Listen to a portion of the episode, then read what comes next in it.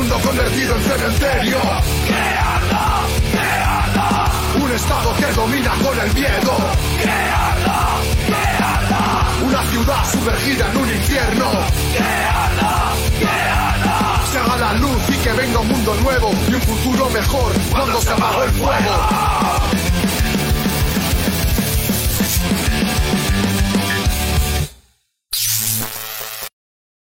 Además de nuestro Facebook Live de los lunes, encuentre cada episodio semanal de Vanguardia Obrera también en YouTube y en formato podcast en Spotify o anchor.fm.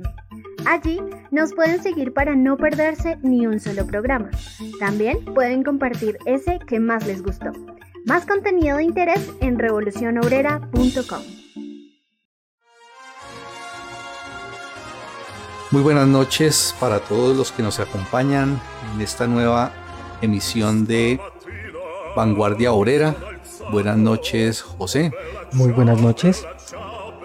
Hoy vamos a desarrollar un tema que para muchos eh, puede sonarnos algo distante, eh, algo que no tiene que ver con nosotros directamente, algo que está sucediendo, que tiene su epicentro en un punto al otro lado del planeta, pero que a lo largo del desarrollo nos vamos a dar cuenta que está más cerca de lo que nosotros creemos y que nos puede afectar tanto o más de acuerdo a las circunstancias, de acuerdo al desarrollo, de acuerdo a cómo se vaya presentando esos acontecimientos.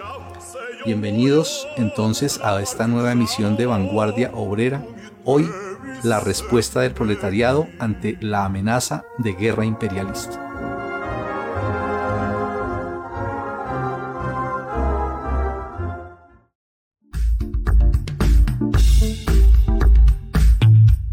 Tanto el conflicto en Ucrania como los diferentes pronunciamientos que a diario realizan los gobernantes de los países imperialistas, en las que niegan estar interviniendo países, desplazando tropas, pero también se amenazan, también hacen acuerdos económicos, realizan tratados, se alían unos con otros. Son una muestra de las abigarradas contradicciones en las que se encuentra el mundo hoy. El proletariado necesita comprender qué hay detrás de toda esa maraña de conflictos, de cómo lo afecta y cuál actitud debe tomar para garantizar sus intereses como clase, que son al fin y al cabo los intereses generales de la humanidad. Bienvenidos a nuestro episodio de Vanguardia Obrera.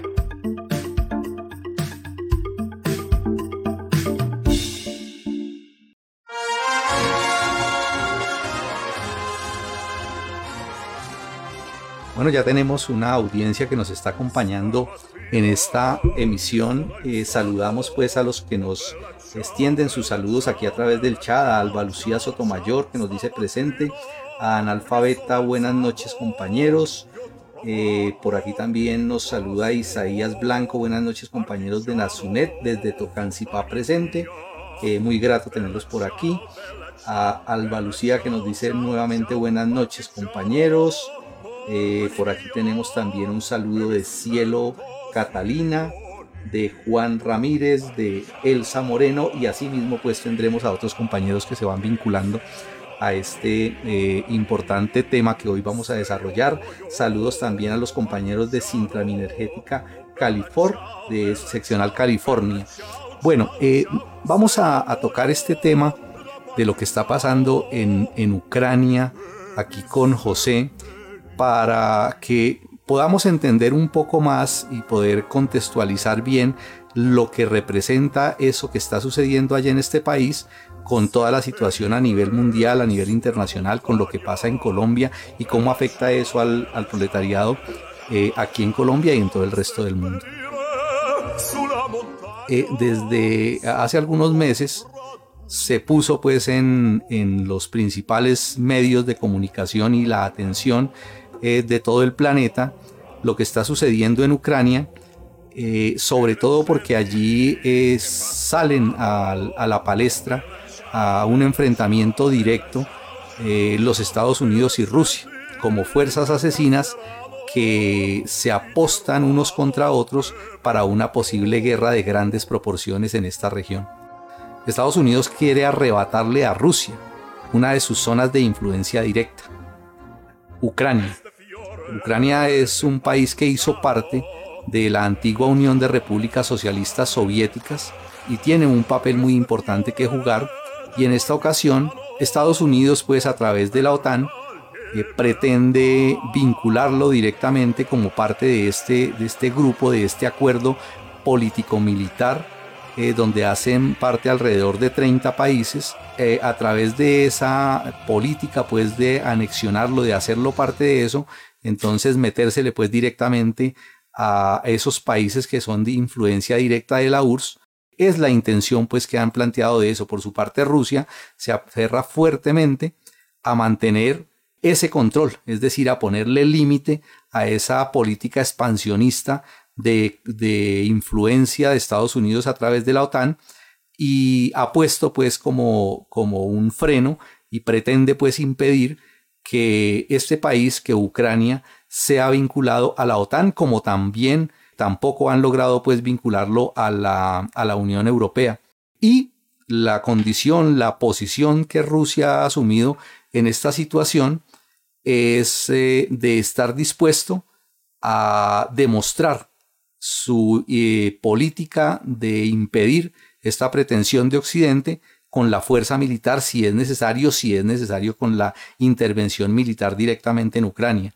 El actual gobierno de Kiev, eh, de la capital, el actual gobierno de Ucrania es un gobierno pro-occidental, amigo de los Estados Unidos, y eso crea pues un conflicto interno de grandes proporciones, de, donde hay pues realmente una división interna en Ucrania.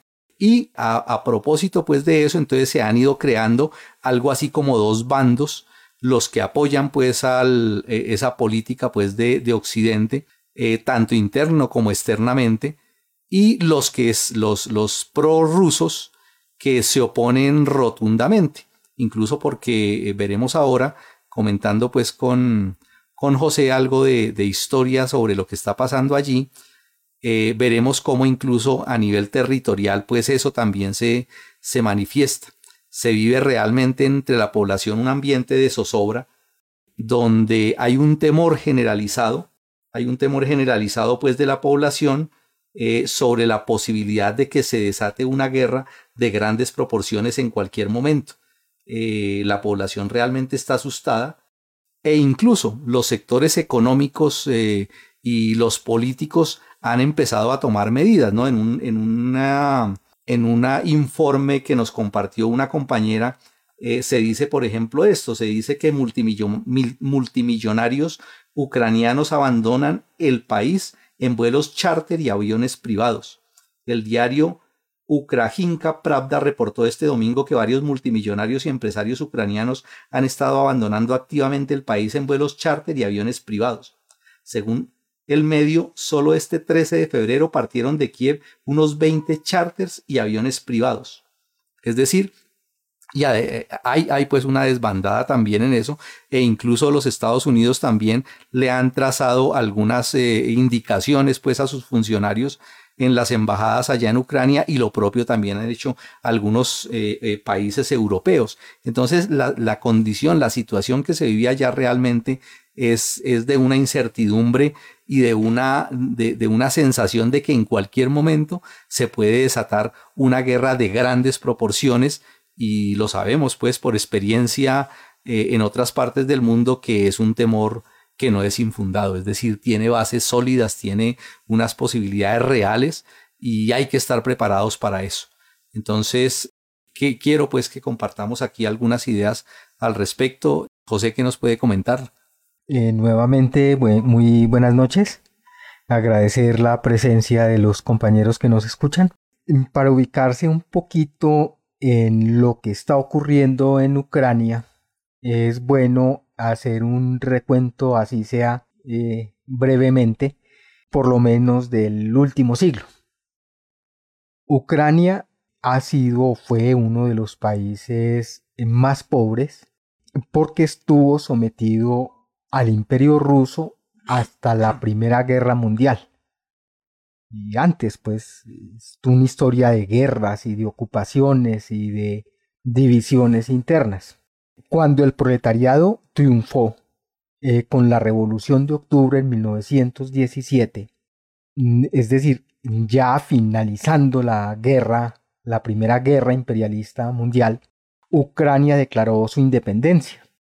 Luego de combatir y triunfar sobre los ejércitos blancos financiados por los imperialistas de Occidente para ahogar la revolución bolchevique, en 1922 Ucrania entró a formar parte de la Unión de Repúblicas Socialistas Soviéticas, aunque una parte de Ucrania se la apoderó su vecina Polonia. Y es importante destacar que Ucrania logró los más importantes avances económicos, sociales, políticos y culturales durante la época en que hizo parte de la Unión de Repúblicas Socialistas Soviéticas. A pesar de que los imperialistas y sus secuaces, entre ellos los trotskistas, acusen a Stalin y al stalinismo de un supuesto genocidio, entre el 31 y 32, según ellos, por la colectivización forzada de la agricultura. Un hecho pues que no es que es contradictorio por cuanto la colectivización implica incluso eh, la multiplicación de la productividad. Por experiencia pues lo tuvo el pueblo ruso y la Unión de Repúblicas Socialistas Soviéticas. Esta propaganda pretende enlodar a uno de los grandes dirigentes del proletariado internacional, como es Stalin, y desprestigiar el socialismo. Aún así, no pueden desconocer que jamás en la historia de este pueblo ha gozado de mejor bienestar y mayor libertad que durante la época en que hizo parte de la Unión de Repúblicas Socialistas Soviéticas. Durante la época en que el proletariado dirigió la sociedad. Incluso durante la Segunda Guerra Mundial, donde Ucrania fue un escenario importante por cuanto las tropas fascistas entraron a la URSS a través de Polonia, contando obviamente con complicidad de agentes del fascismo, tanto en Polonia como en Ucrania, incluso se conoce la historia de eh, Teodoro Barambás, agente de las SS fascistas ucraniano y quien montó un campo de concentración en Ucrania, el pueblo respondió y le tocó someterse pues a, a la penuria de esa guerra. Sin embargo, a pesar de todo lo que digan los imperialistas, el pueblo ruso entregó en Ucrania más de 6 millones de trabajadores en las trincheras de allí. Incluso en costos humanos, eh, a los ucranianos les costó cerca de 2 millones de combatientes y al pueblo ruso le costaron más de 6 millones. Para que se vea pues el, la generosidad del proletariado internacional eh, cuando sus lazos son fuertes, que son capaces de sacrificarse en aras de, la defensa, pues, y en ese entonces de la defensa de la humanidad de las hordas fascistas. Y es que, es que en, el, en, el mapa, incluso geográficamente, se puede ubicar que uno de los puntos de acceso pues, del, del, del fascismo eh, fue precisamente por ahí, ¿no? porque es eh, Ucrania limita precisamente con Polonia, ¿sí? Y con Hungría, que es por donde era punto de ingreso pues del, de los alemanes, es decir, el pueblo, el pueblo ucraniano jugó un papel importantísimo en esa guerra. Sí. El triunfo sobre el fascismo eh, permitió que Ucrania progresara y llegara a convertirse incluso, eh, no solamente desde el punto de vista económico, social y cultural, sino incluso incursionar en la energía atómica y hacerse conocer eh, mundialmente. Pero con el ascenso de la nueva burguesía, en la Unión de Repúblicas Socialistas, es decir, con la pérdida del poder proletariado en 1956, eh, la situación empezó a tornarse insoportable para el pueblo, pues los nuevos zares, que fueron los que se apoderaron del poder en Rusia, en Ucrania, en la antigua Unión de Repúblicas Socialistas, quedaron, Ucrania quedó bajo la égida de los nuevos zares que se propusieron la, la rusificación de las repúblicas que antes hacían parte de la Unión Fraternal y empezaron el desmonte de las conquistas del socialismo. Cuando el socialimperialismo colapsó en 1990 y se disolvió lo que formalmente se llamaba Unión Soviética, pero realmente era el socialimperialismo, Ucrania se separó. Declaró su soberanía en el 91, igual que lo hicieron las otras 15 repúblicas que constituían la antigua URSS. Pero de hecho, Ucrania no es un país, no ha sido desde entonces un país soberano. Desde el derrumbe del socialimperialismo en 1990, la inestabilidad política ha sido la constante en Ucrania, en la pugna entre dos facciones de la burguesía que buscan o aliarse con los imperialistas estadounidenses por un lado y la Unión Europea o mantener las relaciones bajo la égida de Rusia. Y se han presentado varios levantamientos, unos a favor de Rusia, otros a favor de Estados Unidos y la Unión Europea.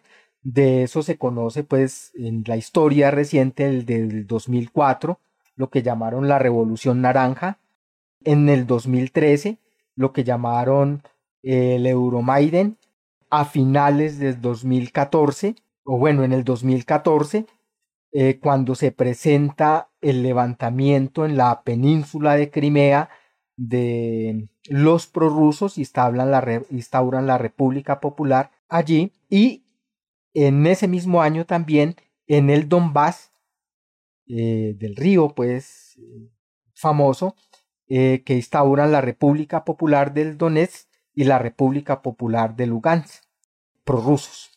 Es decir, de partes de lo que era antes Ucrania, que se han separado en los últimos años abiertamente a favor pues de los de los rusos. Que, sería bueno sería bueno tener en cuenta ahí e-, ese es un asunto bien bien polémico eh, y que hay que estudiarlo a profundidad de lo que de lo que pasa realmente allá en en la península de Crimea y en esas dos, dos llamadas repúblicas populares, ¿no? Porque eh, hay quienes, quienes atacan pues furibundamente eh, lo que sucedió allí y lo catalogan como una intervención directa eh, del imperialismo ruso, diciendo que no fue una cosa libre, que no fue un hecho libre ni una decisión libre de lo que pasó allá, ¿sí?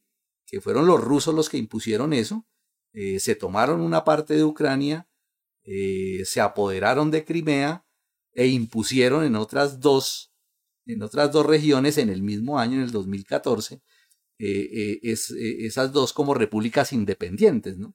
¿Sí? Pero, y, y, de, y, de, otra parte, pues están quienes dicen que no, que eso, que eso obedece pues a un proceso de, un, de, un, proceso revolucionario un proceso completamente libre, transparente, y, pretenden incluso verlo como algo extensivo y como que, tuviera que ver con lo que fue el proceso de la revolución rusa, de del poder de los bolcheviques, de la alianza obrero-campesina, del establecimiento de un poder obrero eh, en, toda la línea, pues como se hizo pues en la construcción de la Unión de Repúblicas Socialistas Soviéticas, ¿no? esta parte creo, creo yo que es bien importante entenderla. ¿Por qué? Porque no se trata de ponerse a un lado o al otro, ¿no? Sí, o sea, no podemos efectivamente salir en defensa y decir eh, lo que se estableció allá fue algo parte pues de ese, de ese proceso de construcción del, del socialismo como, como se venía haciendo, ¿cierto? ¿Sí? pero sí entender eso como un, como un asunto de, contradicciones, porque las circunstancias en las que se presenta ese hecho son circunstancias nuevas, ¿no? son circunstancias distintas. Eh, sí, además porque sobre todo los últimos movimientos tienen que ver con incluso los levantamientos, parte, la base pues de los levantamientos que se han presentado en Ucrania como en otras partes del mundo, tienen que ver con la agudización de las contradicciones, con los problemas de la crisis económica que viene desde el 2008 y con la rebelión creciente de las masas que en estos casos han sido canalizados por sectores de la burguesía ante la ausencia de una dirección proletaria en esa lucha. Eh, y el hecho mm, de más reciente, volviendo a esa historia, de lo que se presenta eh, desde finales del año pasado y que lo llaman la guerra del Donbass. Entonces el desplazamiento de eh, tropas de Rusia a la frontera con Ucrania, eh, hablan de más de 100.000 soldados y mm, Estados Unidos, comandando la OTAN, ha enviado ayuda, entre comillas es ayuda, a un pueblo que se está muriendo de hambre, ayuda militar que le va a costar un ojo de la cara al pueblo ucraniano, porque esas no son gratis. Eh, las bombas que les han mandado, que les han dado, que les han con las que les han ayudado es que para defenderse de los rusos. Y el hecho es que de todas maneras la crisis del 2008 y que se agudizó con la pandemia del coronavirus en el 20 ha agudizado al extremo todas las contradicciones, eh, pues en todo el mundo, pero en Ucrania en particular, porque desde antes, cuando la burguesía se reconquista el poder en la antigua URSS y particularmente en Ucrania, eh, se convirtieron y se dividieron en unas mafias que se apoderaron del poder y que se apoderaron de las empresas que antes estaban cuando, cuando formalmente o de nombre se llamaba todavía Unión de Repúblicas Socialistas Soviéticas, ese capitalismo de Estado lo convirtió en empresas privadas y se apoderaron de ellas. Y son los mismos que ahorita salieron corriendo y están saliendo corriendo de Ucrania. Una gran parte de sus capitales ni siquiera están en, en Ucrania, están en otras partes del mundo. Y muchas empresas lo que dicen en los informes oficiales de las empresas que llaman del sector de la economía sumergida, es decir, de la economía no legal que existe en Ucrania, llega a constituir el 31% del Producto Interno Bruto allí, es decir, eh, empresarios que no cotizan, eh, que no pagan impuestos, que no tienen, no se acogen a la legislación eh, laboral, no respetan ninguna ley y por tanto las condiciones de superexplotación son terribles, incluso pasándose por la faja de todas las medidas para contener el COVID, asuntos de esos, acompañados por una corrupción terrible, no muy distinta a la que hay aquí, es decir, de regímenes todos ladrones, de gente que sube al gobierno a robar explícitamente y apañar lo que les caiga en la mano. Entonces, son parte pues de esas condiciones. Asunto ahorita es que la inflación está por encima del 12%, el desempleo asciende a más del 13% según estimaciones que hacen pues algunos analistas eh, amparados pues en lo que oficialmente se dice que hablan del 10 pero que si las estadísticas son y deben ser iguales a las de Colombia, eso debe superar con creces, debe ser el doble pues de lo que están hablando. Es esta situación explosiva lo que hace que también se presente a nivel de la esfera política en el poder del Estado la crisis, la crisis que es permanente, la crisis política. Y que hace entonces que se estén sacudiendo los trapos una y otra vez y que eso viene desde el 2004 y se ha acrecentado ahorita con las características de que además de eso Ucrania es de los grandes eh, proporcionadores de fuerza de trabajo en otra parte, es decir, una gran cantidad de emigrantes. Eh, está considerado el país más pobre de Europa, con los menores niveles de pensiones e ingreso por persona, y eso ha disparado pues esa migración hacia Rusia y a Estados Unidos y a la Unión Europea, incluso a Canadá, y esto hace pues que eso sea explosivo, explosivo. Desgraciadamente, no existe pues el partido de la clase obrera que sea capaz de ponerse al frente pues de los levantamientos populares. La otra particularidad que tiene para el caso concreto es que por Ucrania eh, pasa en los gaseoductos de los cuales es propietario Rusia, que eso le aporta al Producto Interno Bruto eh, ucraniano el 23% y además de eso Ucrania consume el 58% del consumo de gas eh, natural licuado eh, se lo proporciona a Rusia. Y de hecho Rusia ha acudido en varias ocasiones a cerrar la llave, es decir, dejarla sin gas.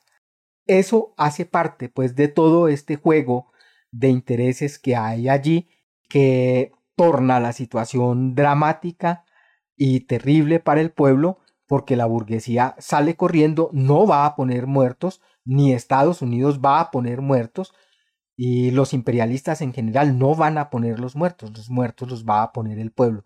Y en este caso están utilizando a Ucrania como un peón de brega entre potencias imperialistas. Además de nuestro Facebook Live de los lunes, encuentre cada episodio semanal de Vanguardia Obrera también en YouTube y en formato podcast en Spotify o anchor.fm. Allí nos pueden seguir para no perderse ni un solo programa. También pueden compartir ese que más les gustó. Más contenido de interés en revolucionobrera.com. Bueno, saludamos a los compañeros que nos siguen escribiendo en el chat, a José Fabio Calle que nos escribe buenas noches, la revolución impide la guerra o la guerra desata la revolución, estar atentos a los acontecimientos. A Isaías Blanco Moreno que nos coloca que muchas gracias por brindarnos este conocimiento e información sobre este tema que ha sido muy importante por cuanto venimos de muchas acciones en contra de la, de la mayor parte de la humanidad buscando generar y continuar la arremetida del imperialismo burgués. Y destaca una idea muy importante, que hay que destacar que es una región cuyos recursos energéticos y posición estratégica. Y un saludo de buenas noches compañeros y compañeras de Plinio Fontela. Eh, bueno, sí, recapitulando aquí lo que, nos comparte, las ideas que nos comparte eh, José, eh, yo creo que sí hay que comprender que hay sobre todo, yo destaco sobre todo el aspecto, dos aspectos, el aspecto económico que se mueve allá en esta región en el sentido de que Ucrania tiene un, un papel muy importante a nivel económico, sobre todo para Rusia. en la medida en que se ha convertido eh, en un paso obligado de economía de Rusia hacia Europa y sobre todo en Europa a través de Alemania.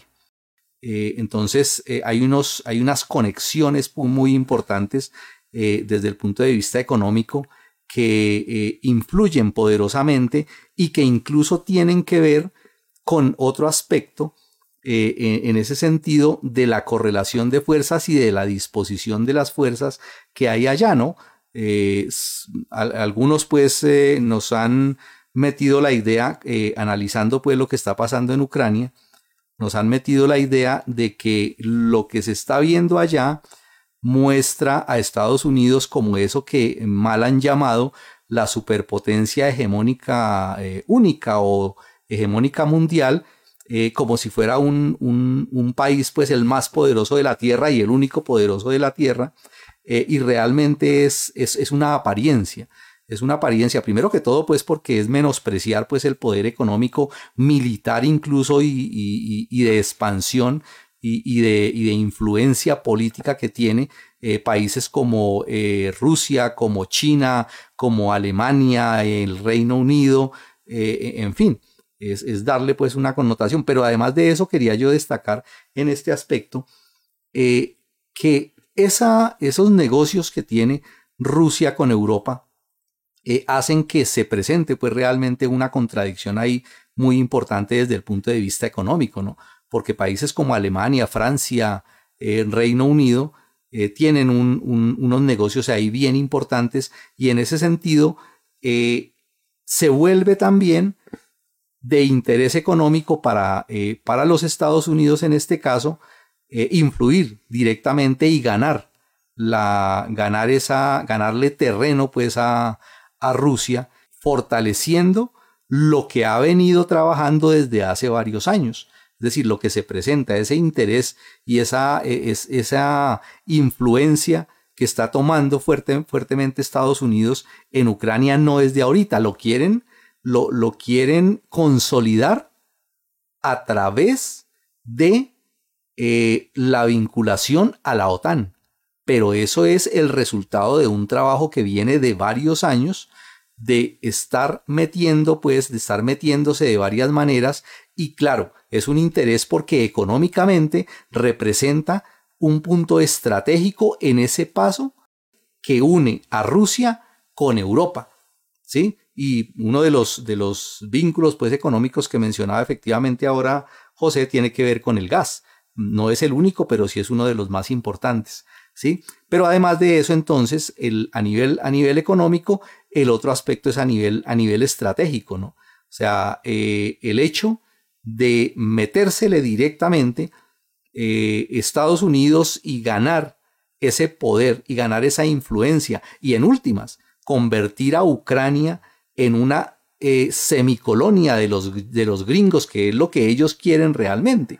Eh, es, es uno de, de los aspectos más importantes que ellos están tratando de lograr allá para restarle fuerza y para meterse en el, en el patio trasero. Eh, simulando algo, estableciendo pues una comparación, es algo parecido a lo que está en ese aspecto, es algo parecido a lo que está pretendiendo hacer Rusia en Latinoamérica, con Venezuela, con Nicaragua, eh, y en su momento que lo ha tratado de hacer también con otros países, o lo que hace la misma China con, con Nicaragua, ¿no? ¿Sí? Eh, cuando China pues entra pues, a, entablar unos vínculos económicos muy fuertes con Nicaragua, entonces también lo que está haciendo es pretendiendo meterse pues a ganar un poder en la región y metérsele eh, literalmente pues al rancho a los Estados Unidos. Entonces, es, es la, el, otro interés importante que hay ahí en todo esto. Estados Unidos busca extender su poder en el mundo y la forma es arrebatándole poder a sus competidores, en este caso especialmente a Rusia. Y, Ucrania eh, se ha convertido en un punto débil y de mucha, de mucha influencia para afectar a Rusia. ¿sí? Eh, pero la, otra idea, la otra idea importante es que no es un problema solamente de Estados Unidos, ¿no? Es decir, allí están metiendo, metiendo las manos y metiéndole plata y metiéndole guerra y metiéndole soldados y metiéndole armas otros países, ¿no? Las mismas tropas que están apostadas eh, en, en, la frontera, eh, en, en la frontera de Ucrania, las mismas tropas que están allá eh, las cuentas que hacen es que desde el 2017 hay tropas de Países Bajos, de Noruega, de República Checa, de Bélgica, de Luxemburgo y eh, Alemania también ha, apostado pues y ahorita recientemente también han hecho cuentas pues de que van a mandar más, más fuerza militar para esa región eh, y incluso paradójicamente en uno de los, de los países que fueran antes pues de la de la Unión de Repúblicas Socialistas Soviéticas, ¿no? Porque en este plan, en este, en este proceso, donde la OTAN ya cuenta ahora con 30 países, eh, tres de esos, de los, de los últimos, de los más recientes, que vincularon, eh, fueron parte de la Unión de Repúblicas Socialistas Soviéticas, que fueron Estonia, Letonia y Lituania, que se unieron a la OTAN en el año 2004. Entonces, desde de, esa manera, pues... Vecinos de Rusia, ¿no? Ah, sí, vecinos pues de Rusia, es decir, lo que, lo que, ha, lo que ha estado haciendo pues el imperialismo eh, de Estados Unidos es eh, ganando posición en toda la frontera, en toda la zona pues aledaña pues a, Rusia, ¿no? Eh, y por eso pues también la respuesta tan furibunda y tan, y, y si se quiere, tan violenta de los rusos, que ya le han puesto pues el freno es, es con armas pues, y es invadiendo incluso y anexionando y, y, y tomando pues eh, control militar en esas regiones, que es donde viene la, el análisis pues muy especial, muy particular que hay que hacer de, de eso que se presentó en el 2014 con lo que se, se conoce como el, el referendo en, en, en, Crimea y las repúblicas populares, las dos, la, las dos llamadas repúblicas populares que se constituyeron allá.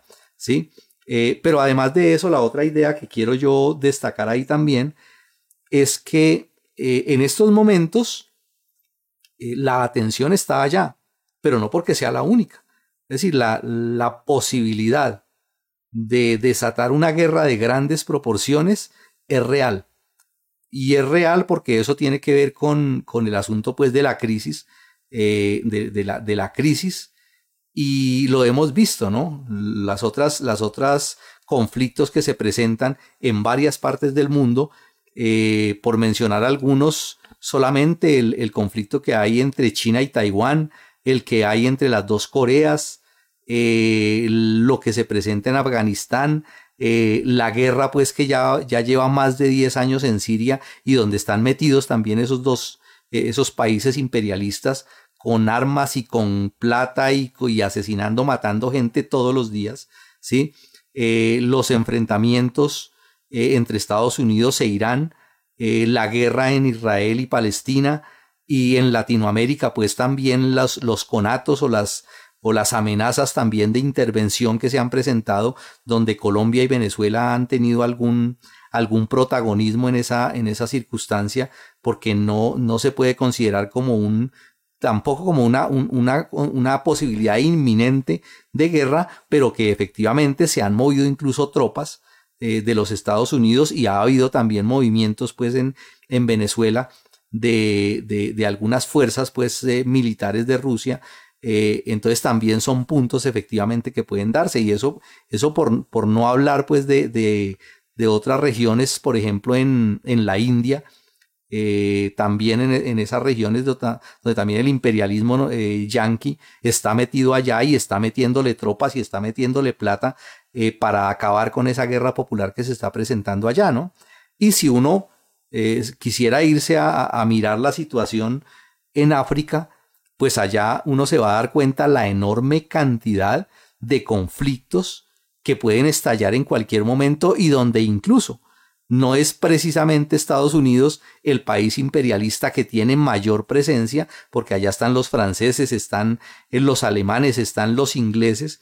Entonces son muchos puntos neurálgicos eh, son como nudos de esa cadena, de esa guerra que se está presentando, que han convertido pues al, al, planeta en una, en una bomba de tiempo que puede explotar por cualquier lado. Entonces esas posibilidades están ahí y hay intereses económicos, políticos, eh, estratégicos y por la relación que tiene eso con la situación de crisis general del sistema capitalista, pues hay que recordar que una de las posibilidades que tienen de salir de esa crisis es mediante la guerra. Eso es muy cierto. El, si en general podemos decir que el imperialismo es la guerra, eh, todo el tiempo los imperialistas están agrediendo países, bombardeando pueblos, saqueando sus recursos, disputándose esferas de influencia. El, la crisis económica del capitalismo mundial que no es producto de la pandemia, como aseguran todas las instituciones del imperialismo y las burguesías del mundo, sino que viene desde el 2008 y que la pandemia lo que hizo fue agudizarla al extremo, eh, causando una recesión mundial, como llaman los eh, sabiondos de los economistas oficiales, no se han recuperado los mismos análisis de las instituciones del imperialismo dicen que la economía el año pasado creció, incluso dicen sorprendentemente, incluso en Colombia, por encima del 10%. nada, es una recuperación leve que por las mismas condiciones en que se presentó, es decir, de los gobiernos sacando plata y entregándosela a los capitalistas, una gran parte al capital parásito financiero, que para recuperar la economía, ahorita está pasando la factura, eh, con una inflación mundial, con un endeudamiento mayor de todos los países y con lo que ahorita llaman la crisis de suministros. Y tiene que ver con que apenas hubo una leve recuperación en algunos sectores de la economía e incluso los que a los que mejor les fue, que fue el turismo, el comercio y algunos servicios, eh, no son de las ramas fundamentales de la economía. Y esto incluso lo dicen ellos mismos. Este año va a ser el crecimiento menor por debajo de la mitad de lo que fue el año pasado y no se ha recuperado en todo el mundo el nivel de empleo de antes de la pandemia, que ya existía en medio de crisis, en medio de un de, despidos masivos en todas partes del mundo y ni siquiera se ha alcanzado a recuperar pues el nivel de empleo.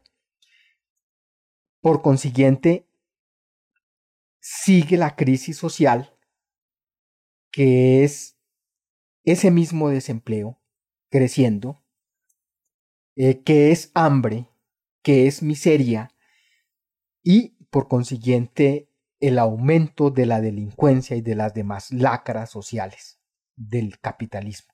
Biden en estos días decía de que eh, ya estamos trabajando, recuperamos 400 mil empleos.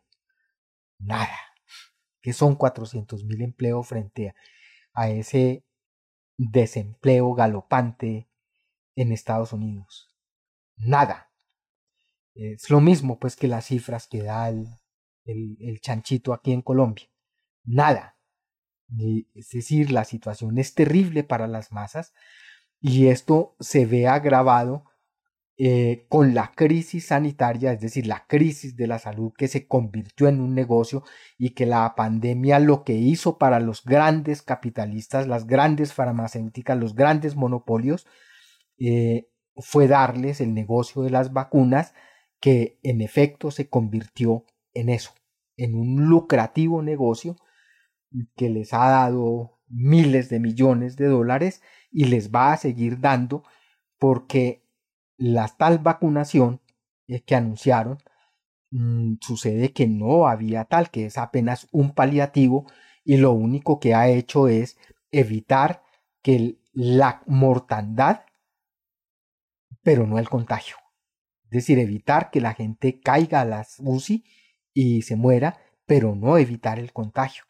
Y cada semana, cada 15 días están apareciendo las nuevas variantes del, del COVID. Ya, y por consiguiente entonces los refuerzos de vacunación, es decir, de vacunas cada seis meses, entre comillas, vacunas cada seis meses. Mm,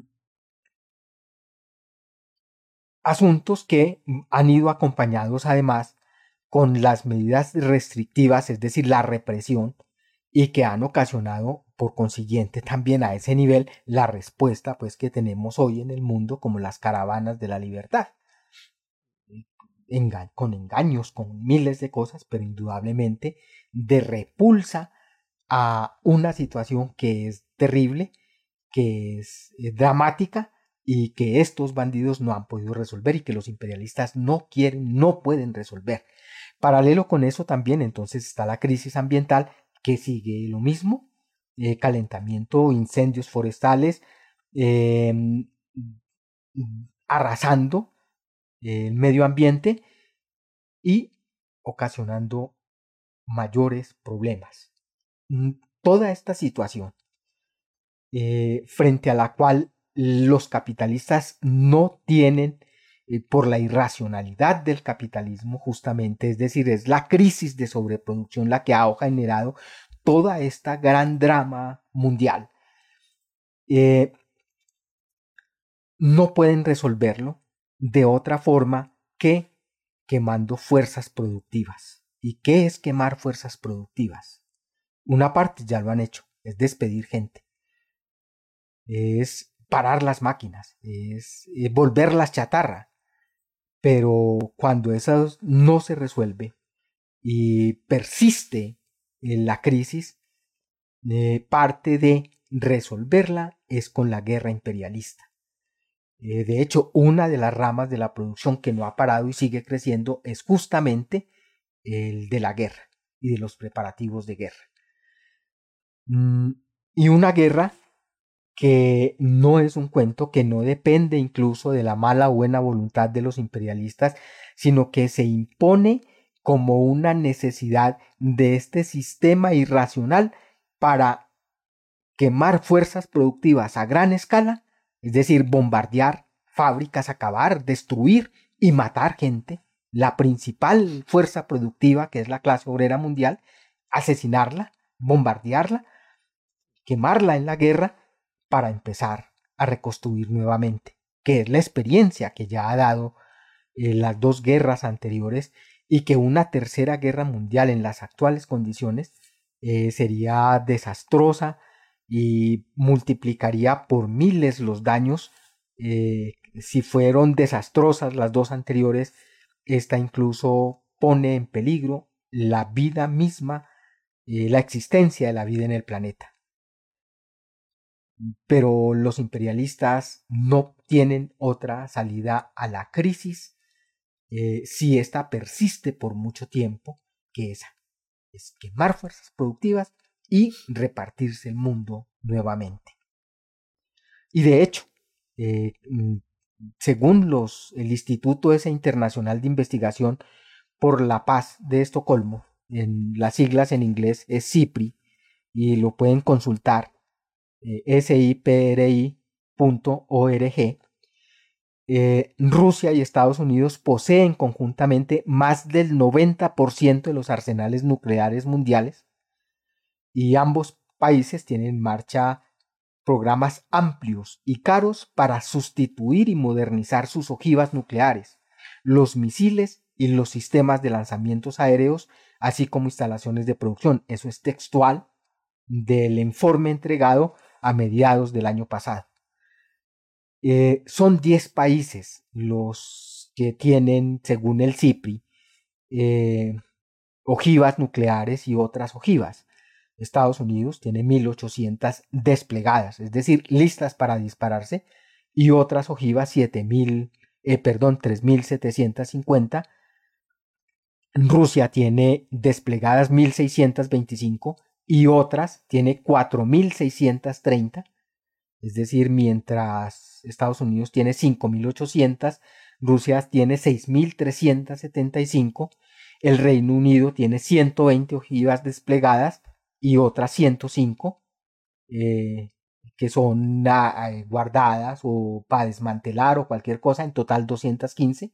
Francia cuenta con 280 desplegadas, 10 más, en total 390, China 350, eh, India 156, Pakistán 165, Israel 90, y Corea del Norte no se sabe si entre 40 o 50. Es decir, el suficiente arsenal, y esto es lo que se sabe pues por los datos que saca ese instituto eh, y por los datos que oficialmente informan. Eh, es decir, que debe ser mucho más. Y con todo ese arsenal es para dejar la vida convertida el planeta convertido en una esfera. Eh, la situación es terrible y la, pues el peligro de guerra imperialista existe, no es un invento y países como Colombia que pidieron el ingreso a la OTAN, es decir, que tiene que ver eh, Colombia, un país al otro lado del charco, con un tratado que era del Atlántico Norte, es decir, que era de Europa. Pero de hecho, pues es una, como decía Ricardo, es un acuerdo político-militar comandado por Estados Unidos para hacer lo que le dé la gana en el mundo, e intervenir incluso militarmente. Eh, es un instrumento pues del, en manos de los imperialistas estadounidenses. Y los perros de aquí, las clases, lacayas dominantes colombianas, eh, le lamen las botas y claro, si les dicen hay que intervenir, de hecho ha intervenido, tiene tropas en el Sinaí, eh, participó en la guerra en, Corea, eh, es decir, como sirvientes de los imperialistas yanquis, están dispuestos a hacer lo que sea y eso tiene que ver con el proletariado en Colombia. Mm, el hecho sí es, eh, decía, es dramático, es terrible. Eh, Estados Unidos tiene, por lo menos en lo que anuncian algunos medios, por lo menos 254 bases militares en Europa. Eh, tiene mm, en total 400 y pico en el mundo. En Colombia nada más se cuentan 7, entre 7 y 9. Mm, y el peligro entonces es real. Eh, no es gratuito entonces que ahorita estén desplazando eh, muchos más militares en, y gente hacia Ucrania. Eh, de hecho, tienen en Alemania 34 eh, mil, más de 12 mil en Italia, 10 mil, más de 10 mil en el Reino Unido y pare de contar. Mm, sin embargo, es eh, importante pues lo de, eh, lo que ocurra pues en, en Ucrania. Tiene que ver con directamente pues con nosotros, con el proletariado mundial y con el proletariado en particular en Colombia en la medida en que las clases dominantes van a tratar, como lo hicieron en la guerra con Corea, de involucrar pues al y mandar a los hijos del pueblo colombiano a asesinar a los hermanos obreros en cualquier parte del mundo y toca oponerse a eso. Em, de esa obligación pues de los pueblos Mm, oponerse a esa guerra que en las condiciones actuales, eh, dada la crisis eh, mundial, económica, social, eh, la crisis ambiental, la crisis de la salud ocasiona también otro asunto. Si en el terreno de las fuerzas productivas se presenta de las máquinas y eso hay que pararlas porque ya se estrellan contra esas relaciones que ya están caducas, una parte de la rebelión de esas fuerzas productivas eh, lo ocasionan los obreros. Y de hecho los levantamientos populares que se han presentado en todas partes del mundo, incluida Colombia, tienen que ver con eso. Eh, los pueblos se levantan. Desafortunadamente, eh, el imperialismo no se va a acabar si no lo acabamos los trabajadores, eh, si no lo destruimos los trabajadores, si no hacemos la revolución proletaria mundial, no se va a caer por sí solo. Y no, van, no bastan los levantamientos populares, porque, como ha sucedido en Ucrania, son capitalizados por los por las mismas clases dominantes, por la burguesía, para darle oxígeno a un sistema que está muriéndose, para prolongarle la vida artificialmente a un sistema que se está descomponiendo, que está pudriéndose, que está muriéndose y que toca es enterrarlo.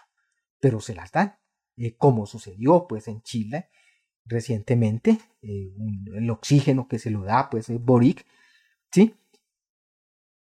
Mm, y por tanto se necesita de otros instrumentos, se necesita la organización de la clase obrera y no existe pues otra alternativa pues a esta situación que es dramática por un lado, pero a la vez alentadora para el proletariado, porque es significativo de que este mundo, así como está, ya no va más, que se necesita el socialismo en toda la tierra y que los pueblos del mundo se están levantando eh, bregando pues a responder a esa situación, pero le falta la claridad su programa para establecer el mundo, un mundo distinto.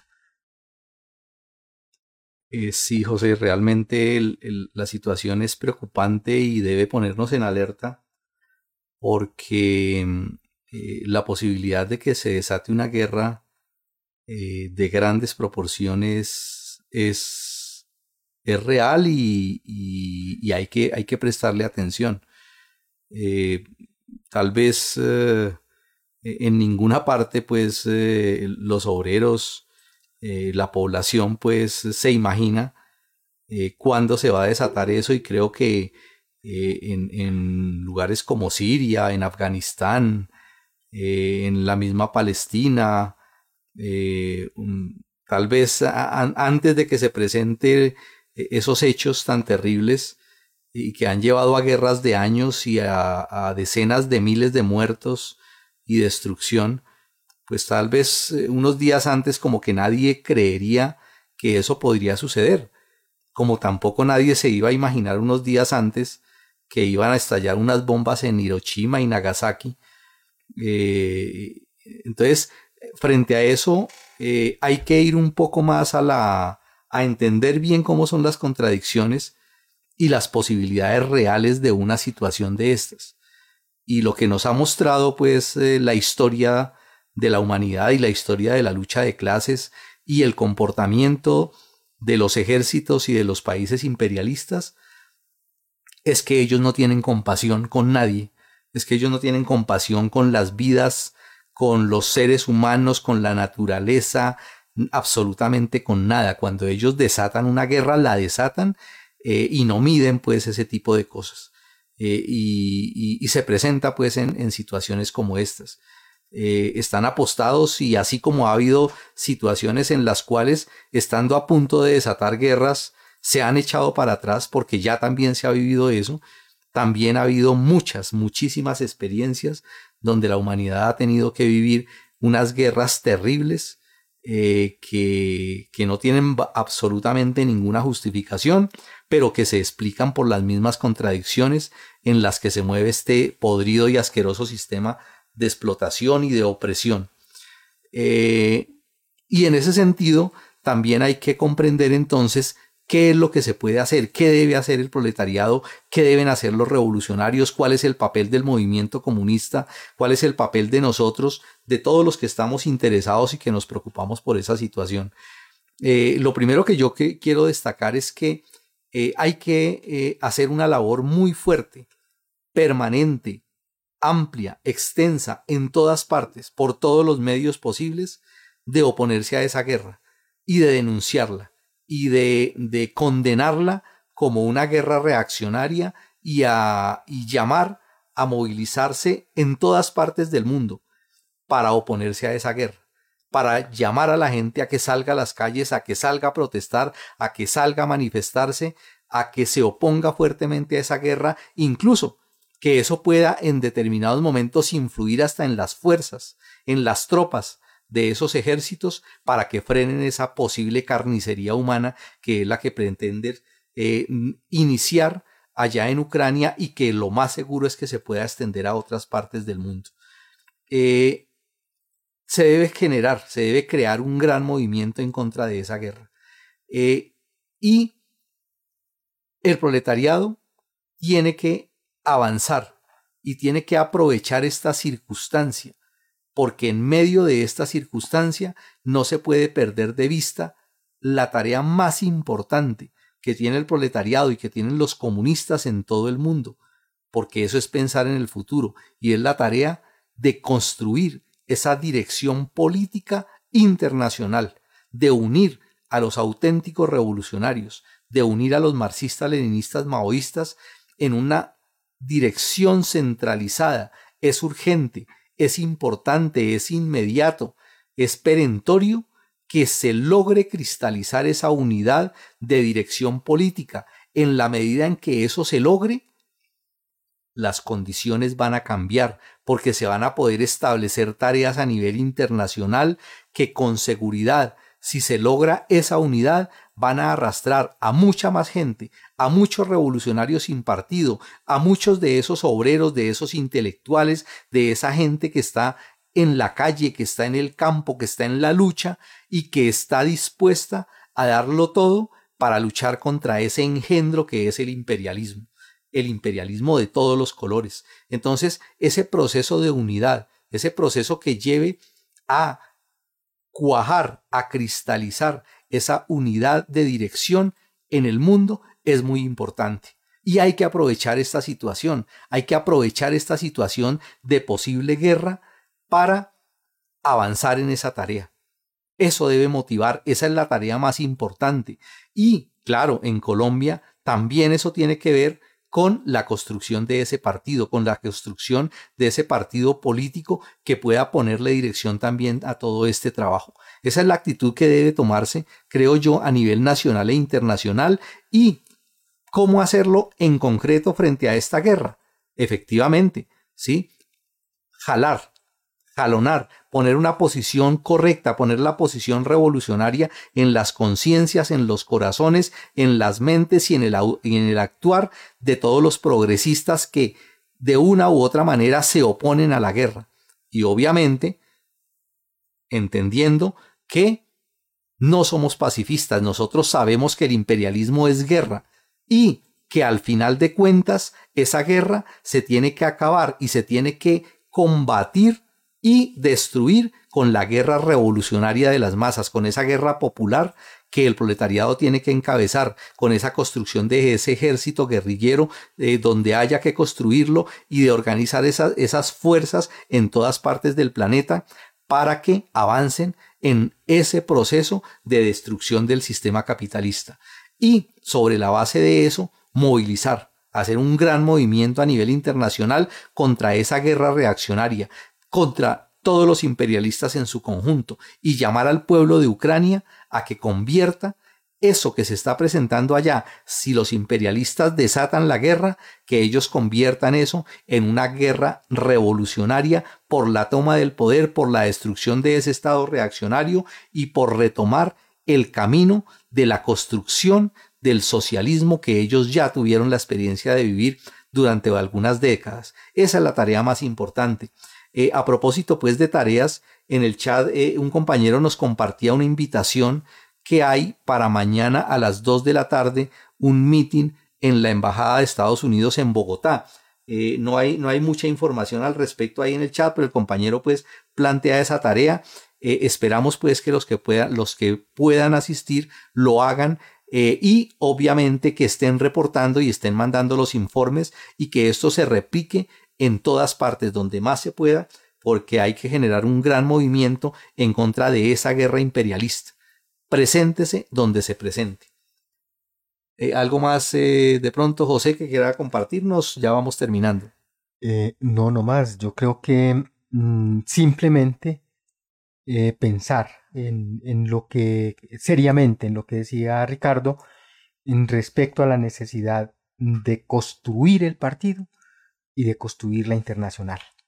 Ese es el secreto para triunfar sobre el imperialismo, es el secreto, eh, ahí está eh, la cabeza, la dirección del ejército mundial de los proletarios y de los pueblos del mundo que están llamados a darle sepultura a este sistema que ha arrinconado a la humanidad a esta situación terrible en todas partes.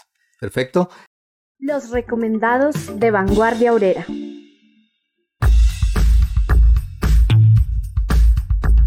Finalmente entonces quería recomendarles eh, dos documentos eh, muy importantes para este tema. Uno, el, el, clásico, pues el libro de cabecera que todo obrero revolucionario, todo intelectual debe leer, maciar, estudiar permanentemente para comprender la profundidad de lo que es este sistema en el que vivimos y es el texto de Lenin, El imperialismo fase superior del capitalismo. Y invitarlos a que lean una parte, y ojalá la lean toda, pero por lo menos una parte muy importante que nos ayuda pues a comprender lo que está sucediendo en estos momentos de la revista Negación de la Negación número 5, eh, propuesta de formulación de una línea general para la unidad del movimiento comunista internacional, especial atención en el capítulo 1 y el capítulo 2. Los encuentran ustedes en el portal de Revolución Obrera. Muchas gracias por habernos acompañado. Esperamos haberles contribuido con algunas ideillas para comprender bien este tema y los esperamos entonces en una próxima emisión de Vanguardia Obrera. Eh, muy buenas noches